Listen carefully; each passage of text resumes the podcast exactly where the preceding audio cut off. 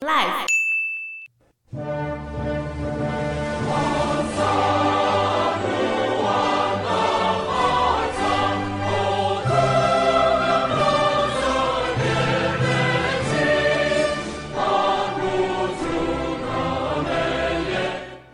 你现在听到的呢，就是纳卡共和国的国歌。那在上集的时候，我们就有提到。纳卡共和国被灭国的事情，那现在再继续让我们听到这首纳卡共和国的国歌。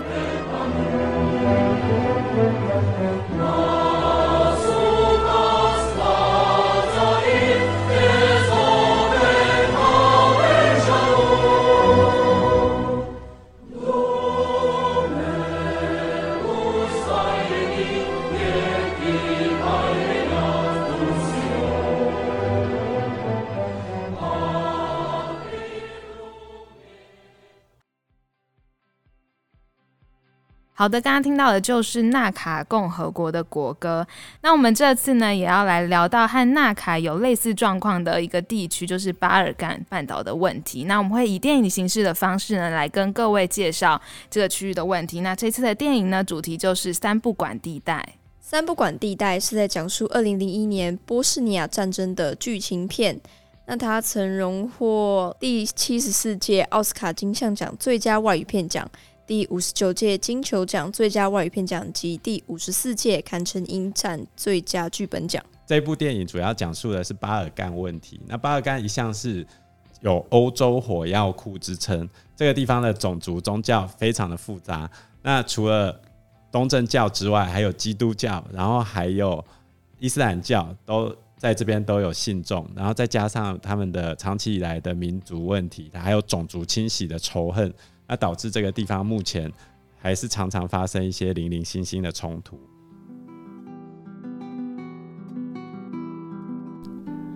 如果我们不是在此刻相遇，也许我们会是朋友，而不是敌人。波士尼亚与赫塞哥维亚（以下简称波赫）。波士尼亚与赫塞哥维亚的面积约有五万一千平方公里。国家境内拥有非常多的山，首都则是位在第一次世界大战的爆发地塞拉耶佛。一九九二年时，人口约有四百三十万人。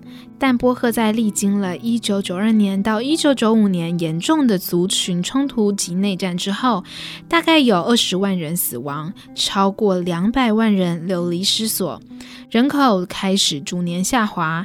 截至到二零一八年呢，波赫的人口只剩下约三百三十二万人。波赫爆发内战的原因和这个国家复杂的族群和宗教有关。这个国家的三大族群分别是波士尼亚人，约占了。百分之五十点一，还有塞尔维亚人大概是占百分之三十点八，以及克罗埃西亚人大概是占百分之十五点四。战争爆发的导火线呢，则是在一九九二年的二月二十九到三月一号的期间所举办的独立公投。因为这个国家呢，原本是属于南斯拉夫，而不想要独立出去的大多都是塞尔维亚人，因此抵制了这次的公投。所以去投票的人大多都是波士尼亚人以及克罗埃西亚人。最终赞同独立的票数高达百分之九十以上。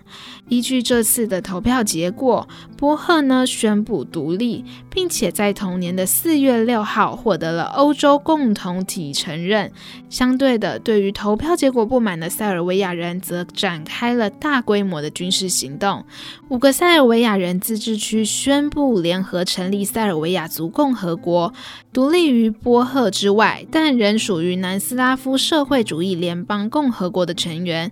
而波赫政府呢，迅速的镇压境内塞尔维亚人的军事行动，并且开始攻击驻扎在波赫境内的南斯拉夫人民军，使冲突呢迅速的从塞拉耶佛向外扩散，不断的升级。在两千零一年上映的电影《三不管地带》，背景就设定在波赫内战期间的一九九三年。故事围绕着意外相遇的三位倒霉主角展开，其中崔奇和塞拉是波士尼亚人，尼诺则是塞尔维亚人。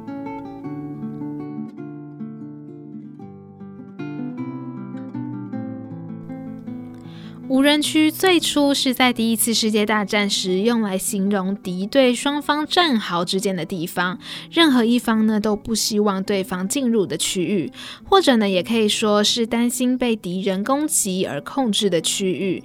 那电影描述三个受困在无人区壕沟中的倒霉鬼，正在享受着正午烈日的炙烤，陪伴着三个人的只有尸体逐渐腐败的臭味，以及挥之不去的苍蝇们，苍蝇在崔奇、尼诺和塞拉的耳边和身上绕来绕去，让人感到更加的焦躁。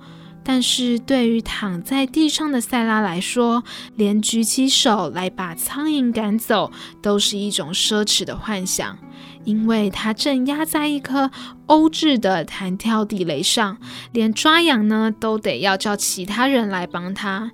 崔奇和尼诺更是紧遵着他的命令，生怕他老佛爷动了一下，万一地雷一跳上来，大家就会一起同归于尽。不过这还不是最惨的部分，塞拉的肚子已经翻搅了好一阵子了。塞拉心想。我真的好想好想好想好想拉屎。崔奇尼诺坐在塞拉身边，塞拉为了转移自己的注意力，开始和他们两个人闲聊。在互相吐了几句垃圾话之后，他终于把他心里面最大的恐惧拿出来问自己的同袍崔琦：“我会死在这里吗？”崔琦回道：“别担心。”我保证一定会让你活着回去的。尼诺也说：“我相信你一定可以安全离开的。”无论是真心的安慰还是敷衍，塞拉至少觉得自己好过了一些。菜鸟新兵尼诺把手分别向两人伸了过去，说道：“还是由我来自我介绍吧。我是尼诺，才刚来这里当兵。”眼看塞拉和崔奇都没有要跟他握手的意思。尼诺悻悻然地把手收了回去。崔奇白了尼诺一眼，问道：“你的家乡在哪？”三人又有一搭没一搭的聊了起来。当尼诺讲到自己的家乡和就读的学校时，崔奇赫然发现自己的前女友萨尼亚居然是尼诺的同学。崔奇瞪大了眼，惊讶地说：“你不是开玩笑的吧？”尼诺仿佛受了什么委屈似的，低声说道：“我发誓，我说的都是真的。”赛军菜鸟新兵尼诺才刚到无人区前线的部队报到三天，就在今天早上，长官忽然集合了所有士兵，说是因为昨晚哨兵发现无人区的战壕中有军队正在行动，所以对无人区进行了炮击，现在要找人去探查一下战壕的状况。这时，平常威风凛凛的学长们突然个个开始打起了迷糊仗，就是没有人要执行这趟任务。好一阵礼让过后，这个任务忽然就落到了尼诺的身上。为了确保万无一失，长官还找了一个老兵跟他一起去，避免尼诺联络到找不到。这是尼诺第一次执行任务。一阵手忙脚乱后，他终于把装备给穿好了。然后尼诺把手伸了出去，想要跟老兵自我介绍一番。“你好，我叫尼诺。”老兵白了他一眼后，什么话都没说，摇摇头，转身去整理自己的装备。尼诺只好把手收了回去。崔奇和塞拉则是隶属于波军的侦察队。今天凌晨时，他们的小队正在进行夜间侦察任务，结果天杀的向导竟然走错了路。朝阳一从地平线升起的那刻，崔奇立刻发现大事不妙。他们竟然跑到无人区中的战壕。正当他想要叫大家赶快离开时，突然炮声大作。然后崔奇眼前一黑，再也不知道发生什么事了。不知道过了多久时间，他再次睁开双眼，发现自己竟然还没离开这个像地狱一样的世界，身边都是弟兄们横七竖八的尸体。于是崔琦开始摸摸尸体的口袋，想要来根烟舒缓一下心情。嗯，运气不错，他很快就掏到了一盒烟和打火机。正想要好好享受时，崔琦突然听见脚步声，他立刻像惊弓之鸟一般的跳了起来，躲到了战壕里的小屋，手上握着仅有的匕首，准备在敌人来袭时殊死一搏。崔琦躲在门后向外偷窥，有两名赛军正在翻找尸体。只听到年纪比较大的那个赛军士兵对着菜鸟说：“给你看一个好宝贝。”然后他们两个搬来一具尸体，把地雷压在尸体下面，顺便跟菜鸟介绍道：“这可是欧制的，脚踩上去时什么事情都不会发生。”但当脚一抬起来，它就会跳起来，在离地三英尺的地方炸出两千颗钢珠，把半径五十码以内的东西给摧毁。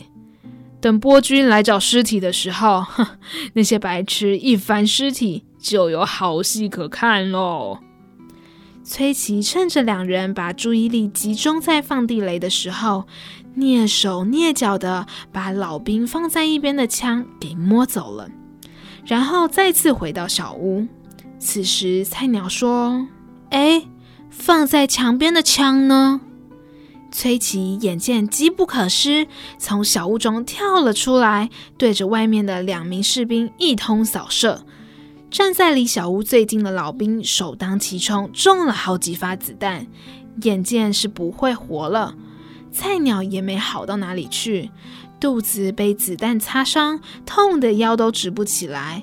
崔琦一个箭步把菜鸟击倒在地，一脚踩在他的身上，说：“你给我老实一点，这条战壕通向哪里？”只见倒在地上的菜鸟把头摇得像拨浪鼓一样的，一直说：“我什么也不知道，真的不干我的事啊！”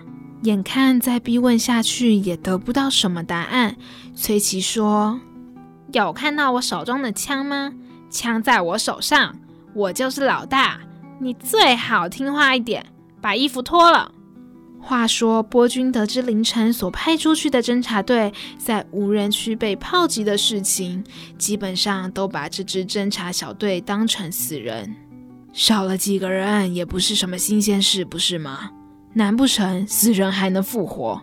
秉持着这种太阳底下没有新鲜事的心态，波军方面的两名哨兵也恢复了日常的生活。在前线放起了音乐，享受着晴朗的一天。此时，其中一名哨兵发现战壕中竟然有人在动，心想：难道死人复活了吗？赶紧叫上另外一个人，拿起望远镜。两人只看到一个只穿内裤、挥着白色衣服的光头仔在战壕边跳来跳去。再仔细一看，这人的内裤并不是波军配发的，所以应该不是自己人。同一时间，赛军也发现了无人区的异常状况，并且向上级长官回报。赛军的哨兵陆续问了几个人：“哎，这家伙是谁呀？”结果竟然没有人认识这个才刚到部队三天的菜鸟。于是赛军长官下令：“既然都没有人认识的话，那就开火吧。”话说，尼诺穿着一条内裤，大力朝着赛军方向挥舞着白色的内衣，满怀希望自己可以得救。就在此时，一颗炮弹轰碎了他的渺小心愿，一颗炮弹落在了他的脚边，他大叫了一声，赶紧跑回战壕里，赶紧跑回战壕里，跟着崔跟着崔琦一起，三步并两步地冲回了战壕的小屋中。面对被自家军队开火的战况，菜鸟尼诺不自禁地咒骂了起来：“都是你们惹出来的！”崔琦怒道：“谁说是我们惹的？”两人开始互喷垃圾话，越讲越激动，争执这场战争是谁挑起的，又是谁烧了谁的村子。两人同时对着对方大叫：“是你们发动的，是你们造成的！”恼羞之下，崔琦拿起了手上的枪，指着尼诺怒道：“是谁发动的战争？是谁发动的？尼诺看到对准自己的枪口，马上缩了回去，把头撇向另一边，说：“是我们。”崔琦虽然被堵在了无人区，好歹手中有枪，心情也安定了不少。于是他决定，于是他决定等到天黑再动身离开，顺便带上这个菜鸟来当俘虏。此时被压在弹跳地雷上的尸体竟然动了一下，崔琦和菜鸟两人大惊失色，冲上去把尸体压住。崔琦紧张的大叫。赛拉，你别动，你躺在地雷上面。如果地雷爆炸，所有人都要立刻上西天的。接着，崔琦再次举枪指着菜鸟：“快给我过来，把地雷给拆掉！”菜鸟说道：“我不会拆啊，如果让我拆弹，我们都会死的。”塞拉躺得直挺挺地说：“别跟他废话，他是敌军呢，快把他杀掉！”崔琦想起了刚发生的争执，坚信发动战争的不是自己那方，于是他对赛拉说：“我们跟他们不一样。”趁着崔琦一时走神，菜鸟猛然向前一冲，夺走了崔琦的枪。砰的一声，枪口冒出了硝烟。崔琦马上低头检查自己是不是有中弹。然后才发现，原来是菜鸟不小心扣到了扳机。掌握主动权的尼诺开始抽着从崔琦那边夺来的香烟，用枪指着崔琦说道：“你说是谁发动战争的啊？”躺在地上动弹不得的塞拉突然说道：“两位，你们有没有问题呀？我们三个都倒霉成这样子了。”谁还在乎战争是谁发动的？尼诺赞了一声，说：“说得好，值得来根烟。”赛拉看着走近的菜鸟，突然伸手一把抓住尼诺，喊道：“把枪放下来！”尼诺不敢挣扎，生怕赛拉动作太大，只能回道：“如果我放下枪，他会杀死我。”赛拉手上用劲说道：“要是你不放下枪，那我们一起死。”崔琦则是趁着这个机会，又拿到了另一把手枪，指着菜鸟：“我们大家都别开枪，好吗？”塞拉总算松开了手。菜鸟站起身后说：“好，现在就公平了。”手上都有枪的崔琦与菜鸟反而都更加的提心吊胆。雪上加霜的是，赛拉感到身上越来越痒。赛拉说道：“两位行行好，帮我抓个痒行吗？”崔琦和菜鸟急忙蹲下去帮他抓痒。是这里吗？还是这边呢？生怕赛拉不小心就移动了一下。就在此时，崔琦和菜鸟的手不小心碰了一下，两人好像被开关电到了一样，瞬间拔枪指着对方。赛拉只能急得大喊。两位冷静，请冷静。三个倒霉鬼都知道，再这样下去，大家都得死在这里。于是三人商量一阵之后，菜鸟和崔琦双双爬上了战壕，崔琦也脱下了裤子来挥舞，菜鸟则挥着自己的衣服，同时向自己的部队求救。总算有士兵认出了两人，虽然明知道无人区中有自己人，但是两方的长官都不愿意扛责任。在一通接着一通的电话过后，终于联合国维和部队总部的电话响起了。负责总部的索夫特上校得知情况后下令：没有联合国的指令，我们什么都不能做。我不会让维和部队的士兵为了几个身份不明的人冒这么大的风险，把现场的人都给我撤回来。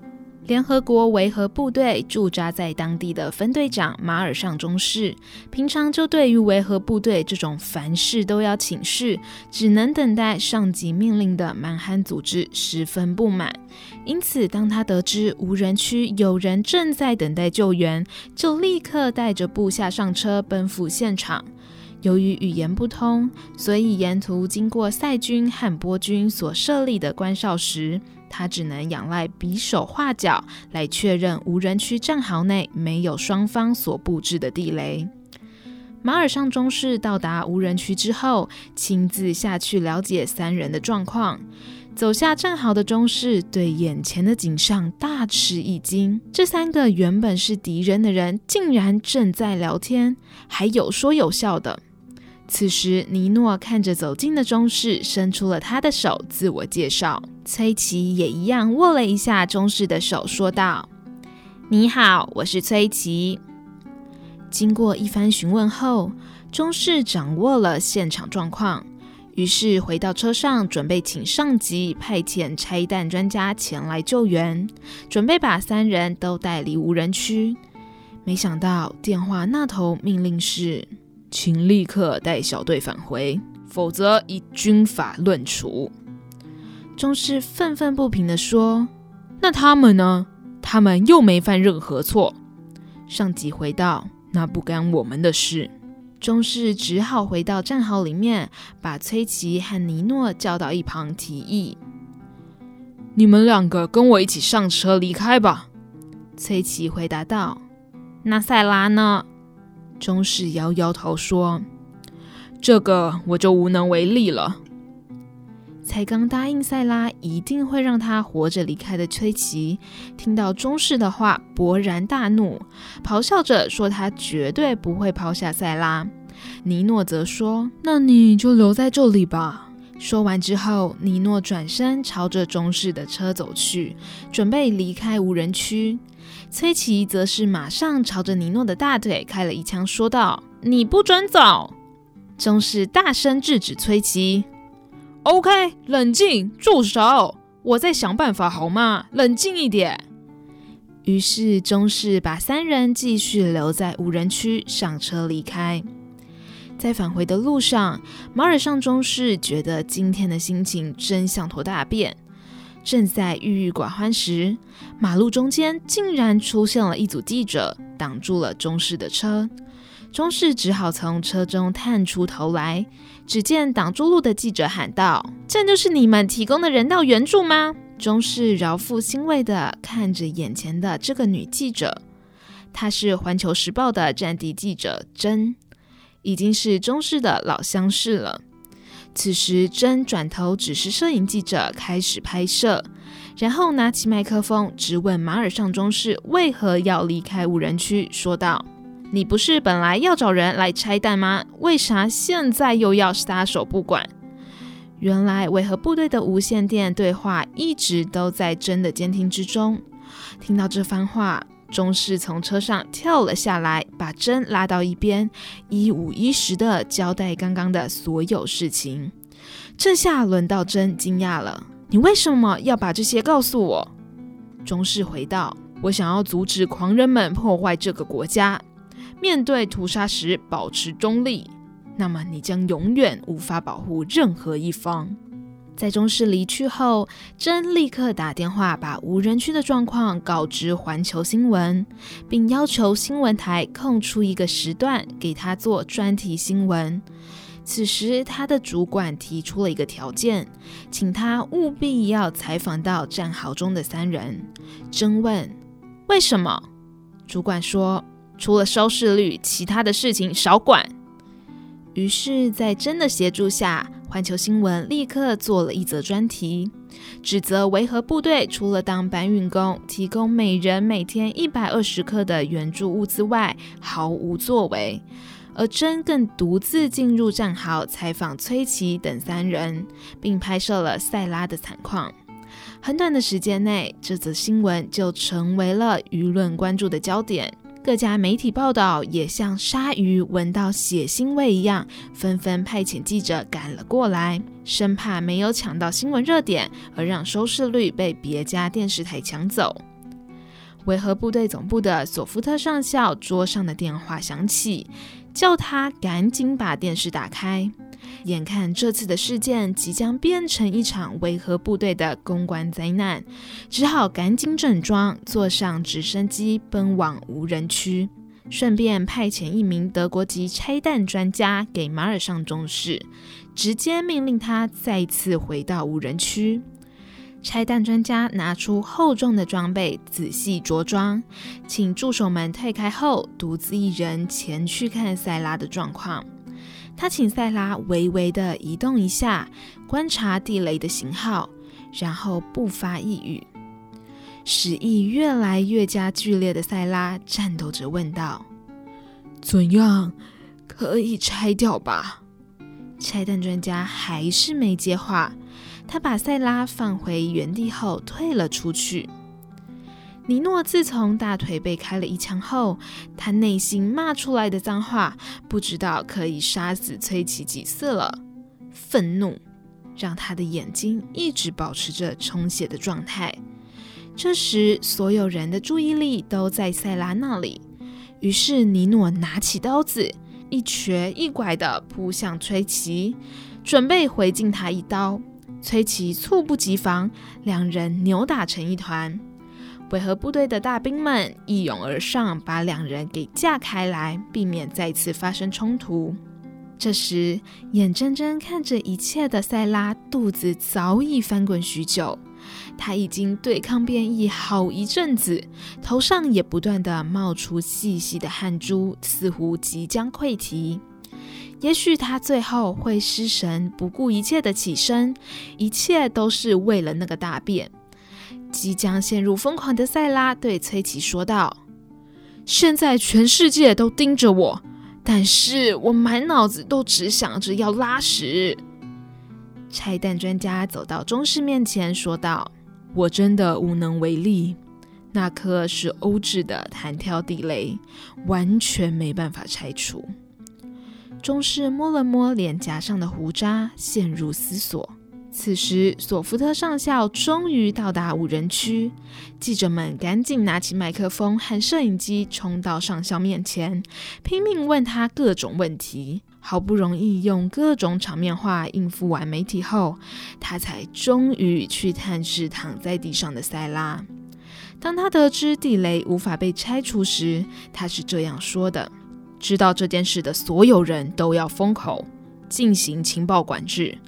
如果事情被外面那些记者捅出去的话，大家都吃不了兜着走。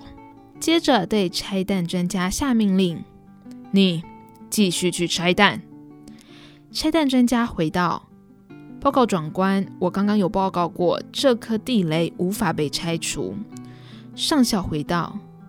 所以我才叫你要认真的拆啊！被带到一旁的崔奇看到拆弹专家正在努力拆除地雷，终于放下心中的大石，瞥见了被放在一旁的匕首，他心想：好啊，你这小子竟然敢捅我！一阵怒上心头，完全不记得是他自己先对尼诺开枪的。于是崔奇拿起了匕首，另一只手则掏出了一把手枪，走到尼诺附近说道：“嘿，尼诺！”尼诺转头，只见崔奇猛力把匕首往地上一扔，然后把手枪指着尼诺。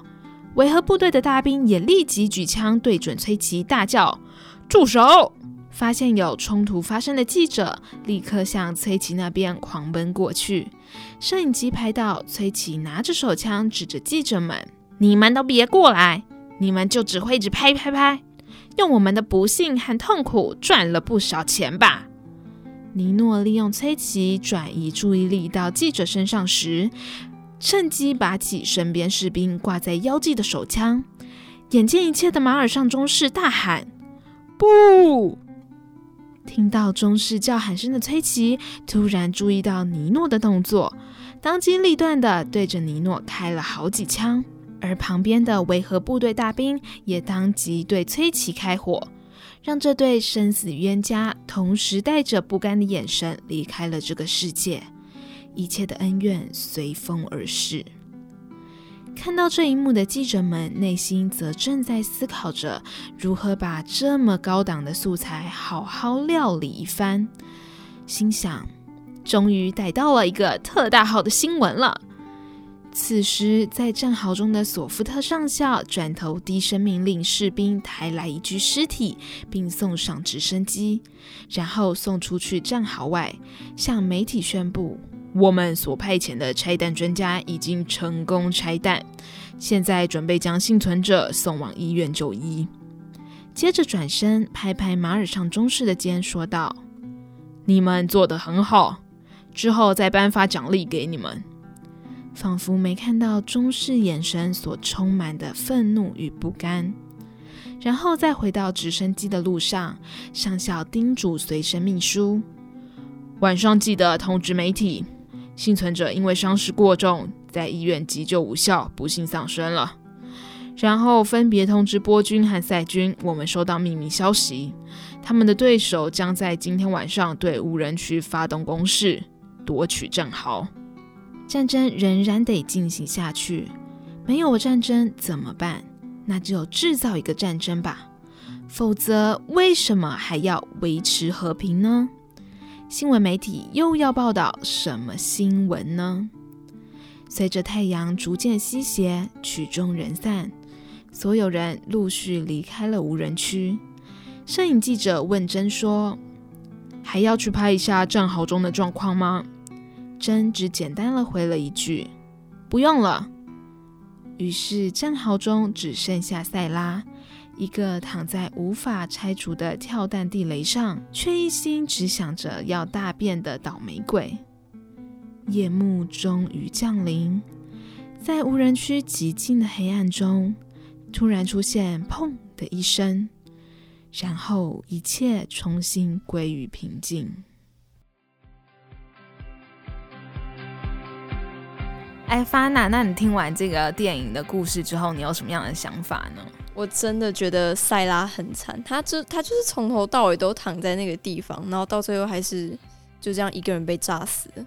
你怎么知道他被炸死？他只是嘣一声啊，也许他炸，哦，他不可能逃出来的，可能没有死，但是也差不多那个概念了。对，对啊，其实他最后的那一声嘣，就是暗示他已经已经再见。对对对。这一部片本身，它的本质就是讽刺，讽刺人性，讽刺这这里复杂难解的民族问题，然后讽刺嗜血的媒体，讽刺无所作为的欧盟跟政治人物。那其实这些问题，你要说他他无奈也是很无奈，可是人这些人谋不臧的部分，其实也是一直有啊。比如说是从十字军东征开始，呃。教宗就煽动很多的十字军去往东边去打这些异教徒。那伊斯兰教他们也是利利用圣战、发动圣战的方式，不断的对基督教国家发动攻势，甚至还有恐怖攻击。可是对伊斯兰教来说，他们其实觉得自己被压迫。那以这部片来说，波斯尼亚跟塞尔维亚他们互相都有对对方做种族清洗的部分，国仇家恨、种族问题。再加上宗教问题，那就会跟我们前面的纳卡所遇到状况非常非常的类似，只是这一部片它用比较黑色幽默的方式来呈现给大家。对啊，我觉得这些战争问题真的是非常非常非常难解，因为你站在一个角度来说，嗯，可能站在波斯尼亚方会觉得他们是对的，可是换在另外一个方面来说，又会觉得另外一方也未尝。有他们考虑的情况，就是看看你站在哪一个角度。举例来说，缅甸的罗兴亚人也是类似同样的问题，他就是异教徒，然后不同种族，然后又有殖民的问题，所以这些种种的因素交织在一起，就让这个地方不断的发生各式各样的冲突存在。而且你说要怎么解决，他们就会跟你说。那是因为你都没有看到之前我们是怎么被伤害的。那当你听到这样的话的时候，你还能说什么？哦，还可以，还可以说，可以说。那你有没有看到更之前我受到的伤害呢？对，那你有没有看到更更之前我受到伤害呢？看到更更更之前我那是要多之前呢？就梗不完啊，梗梗梗梗梗这样，都梗不完。所以我觉得跟那个什么《进击的巨人》里面要谈论的事情也很像。我真的很期待看到结局。进击的巨人又讲什么呢？我们下一次有机会再来提提这一个红透半边天的动漫画吧。那今天就讲到这边了，大家拜拜，拜拜，拜拜。